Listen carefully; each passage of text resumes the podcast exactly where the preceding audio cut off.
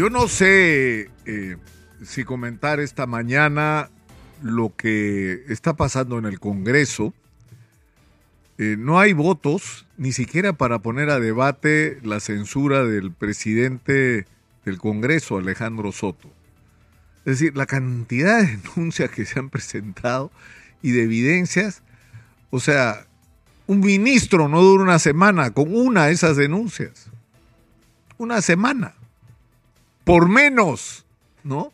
Han salido no uno, sino muchos ministros de los últimos años. Pero ya se entendieron, pues, los congresistas. Acaban de retirar su firma, me dicen, porque eran 19 los que habían firmado, se necesitan 20, 21, ¿no? Para que por lo menos se admitiera debate.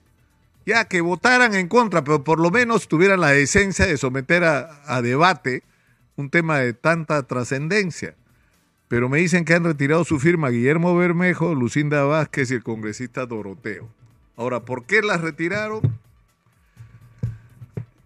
Adivinen ustedes por qué las retiraron, ¿no? Por lo que pasa siempre, se ponen de acuerdo, tejen entendimientos, pero en fin, han decidido que no importa si el presidente del Congreso está calificado desde el punto de vista ético y moral para conducir el primer poder del Estado. Lo que importa es que entre ellos se ponen de acuerdo para que la vida continúe hasta el 2016. Y en el mismo momento que esto ocurre, en el, en el gobierno se producen cambios eh, que, que, que, no se explican, ¿no es cierto? Que no, no hay un mensaje claro de justificación de que el gobierno ha hecho un balance de su propia gestión y ha llegado a la conclusión de que hay cosas que no están funcionando, porque hay cosas que no están funcionando. O sea, la Contraloría les ha dado un jalón de orejas en el sentido, oiga, están demorándose con el tema de la reconstrucción para citar solo un caso, ¿no? Para citar solo un caso.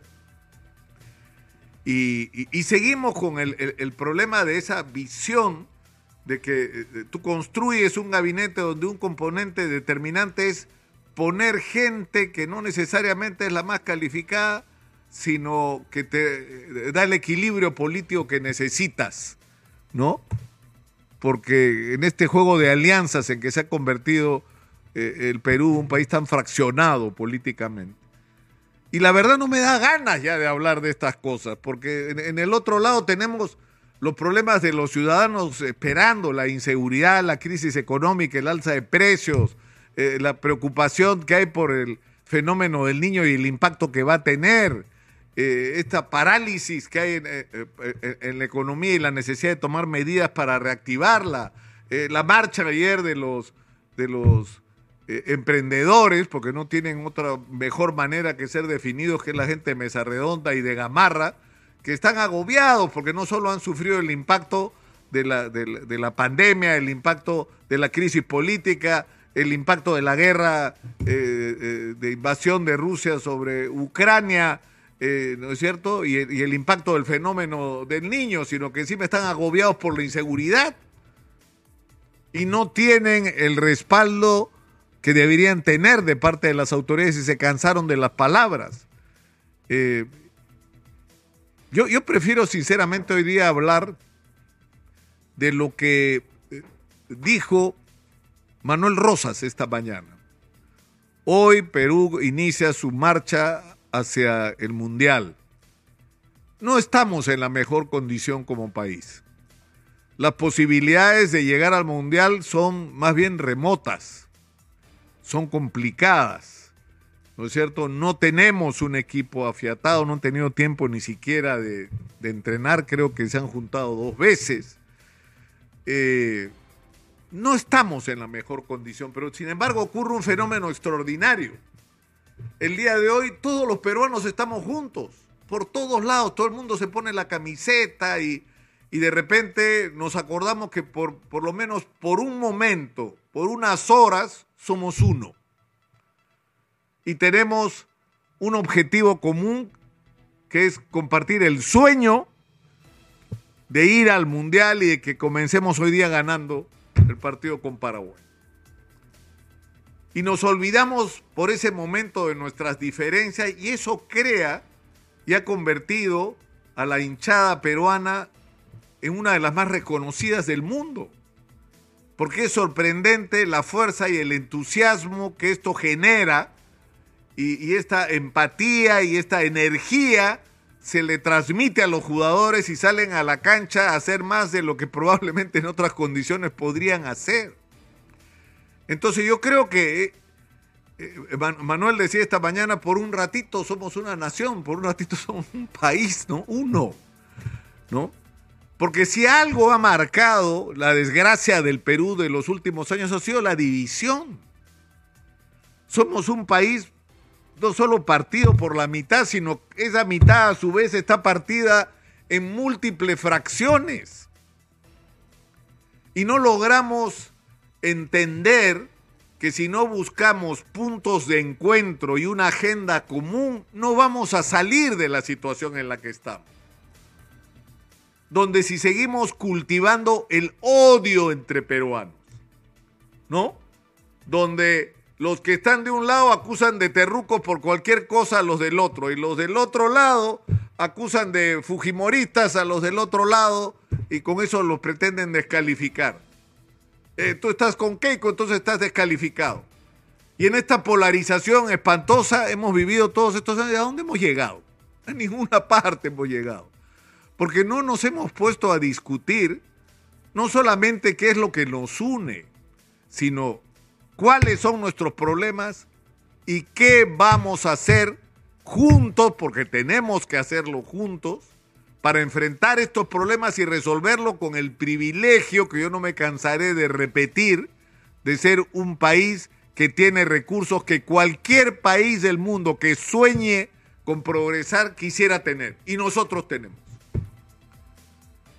Esa es la agenda que tenemos que discutir. Y olvidarnos de las otras discusiones.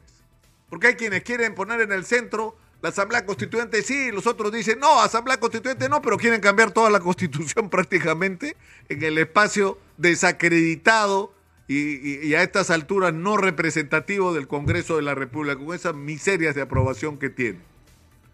Lo que hay que discutir es qué es lo que hay que hacer, por eso nosotros hemos promovido la discusión de un plan para el Perú. Porque si algo no tenemos es un plan. ¿A dónde diablos vamos?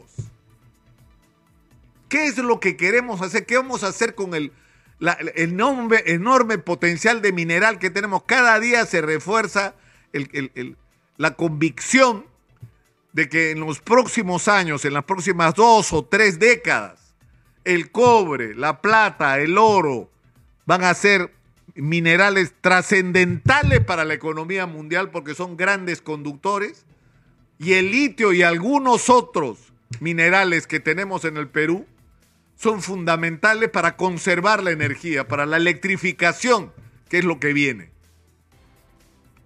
Entonces, ¿cómo vamos a hacer para aprovechar ese recurso? ¿Cuál es el plan? ¿Cómo vamos a hacer para que venga la mayor cantidad de inversionistas, saquemos el mineral, sin destrozar el medio ambiente, en una relación cordial y de mutua satisfacción con las comunidades asentadas sobre las zonas donde hay mineral, que sean ellos también ricos por la explotación de ese mineral y que los recursos que se genere sean tan bien utilizados, que no solamente transformen la vida actual de los peruanos, sino que construye el futuro cuando el mineral se acabe. Es decir, usar con la mayor inteligencia este recurso. Pero para eso hay que tener un plan. ¿Lo tenemos? No. ¿Y por qué no lo tenemos? No, discúlpame, no me interrumpa. Estoy peleando acá con el terruco o con el fujimorista. ¿No? No tenemos tiempo para discutir los problemas del Perú y cómo enfrentarlos. ¿Qué vamos a hacer con la agricultura? Pregunto. O vamos a seguir hacia la defensa. y se nos viene el fenómeno del niño. Uy, nos agobia la sequía. O sea, lloramos por el exceso de agua y lloramos por la falta de agua y no nos damos cuenta que si hacemos las cosas bien, cuando venga agua la almacenamos y cuando venga la sequía usamos esa agua almacenada. Somos privilegiados, pero no tenemos un plan. Porque no estamos juntos, porque no estamos discutiendo. O sea, yo siempre insisto en esto. Díganme ustedes, ¿qué ideología tiene esto? ¿Qué ideología tiene esto que estoy diciendo? ¿De qué ideología es? ¿Esto es marxista-leninista? ¿Esto es liberal? ¿Esto qué cosa es? No tiene nada que ver con la ideología, tiene que ver con un sentido práctico, realista y moderno. Del progreso de los países. Y esto, cualquier cosa que querramos hacer, la vamos a poder hacer con la educación como está, con los colegios que se caen a pedazos, con profesores mal pagados, que nos han producido un presidente de la República que ni siquiera podía articular y construir bien las frases y que lamentablemente no es una excepción, pues es un maestro rural promedio. O sea, con la educación en esas condiciones, ¿podemos construir el país que pretendemos construir? Bueno, ya suponiendo que logramos ponernos de acuerdo sobre lo que queremos hacer. Entonces hay que transformar la educación, tiene que ser una prioridad tiene que ser una prioridad, no decir, bueno, eh, hay 154 mil millones de déficit solo en infraestructura. Ah, sigamos para adelante. ¿Cuánto vamos a invertir este año en infraestructura? ¿3 mil millones? ¿5 mil, exagero? O sea, es una broma. Si pensamos en serio en la perspectiva de construir un país distinto donde la inversión en educación es la clave. Pero una vez más, no tenemos tiempo para discutir estas cosas. O no tienen tiempo, mejor planteemos las cosas correctamente. No tienen tiempo los políticos para discutir estas cosas, porque se han convertido en una casta infame, infame, que lo único que busca es satisfacer sus apetitos y gozar desde los pequeños privilegios de, de tener sueldos extras y de morderle los sueldos a los empleados y tener una corte de gente alrededor suya que, que un poco más y le limpia los zapatos y aprovechar los viajecitos, desde esos hasta los grandes privilegios, intervenir como lobistas en negocios donde ganan tremendas comisiones. Y ni hablar de los que tienen el manejo de presupuestos públicos, ni hablar de lo que significa la política para ellos. Con excepciones, por supuesto que hay excepciones como todo en la vida, pero lamentablemente, lamentablemente el ejercicio de la política se ha convertido en algo perverso en el Perú. Y la única manera que tenemos, no hay otra, no hay otra, es construir una nueva clase dirigente en este país que tiene que salir de los que están en la chamba, en el ajo, en el día a día, los que están enfrentando y resolviendo los problemas. Los empresarios, micro, pequeños, medianos, grandes, los colegios profesionales, los técnicos, la gente de las facultades universitarias que está pensando en el, en el Perú y en su respuesta. Toda esa gente se tiene que juntar para construir una nueva clase dirigente en este, en este país. ¿Y qué forma adquirirá eso? La verdad no lo sé. Y quién sea el candidato a la presidencia no es importante. Lo importante es cuál es el plan. Después se discutirá quién es el mejor para conducir ese plan. Y esa decisión de quién es el mejor no se va a decidir o no se debería decidir en una sala cerrada entre ocho personas. Lo tiene que decir la gente con su voto en elecciones primarias. En eso es en lo que tenemos que estar pensando ahora. Yo se los dejo ahí como un reto a la gente de todas las regiones que está muy molesta, que está descontenta, que está harta de venir a mendigar a Lima que le resuelvan sus problemas. Organícense, únanse conviértase en un poder real. Pongan ustedes la agenda y digan, dennos la plata y nosotros resolvemos los problemas. Y a ver, ahí quiero ver si alguien se atreve a robar. Cuando los ojos de cada región van a estar puestos sobre quienes están gestionando sus recursos. Lo dejamos ahí por hoy.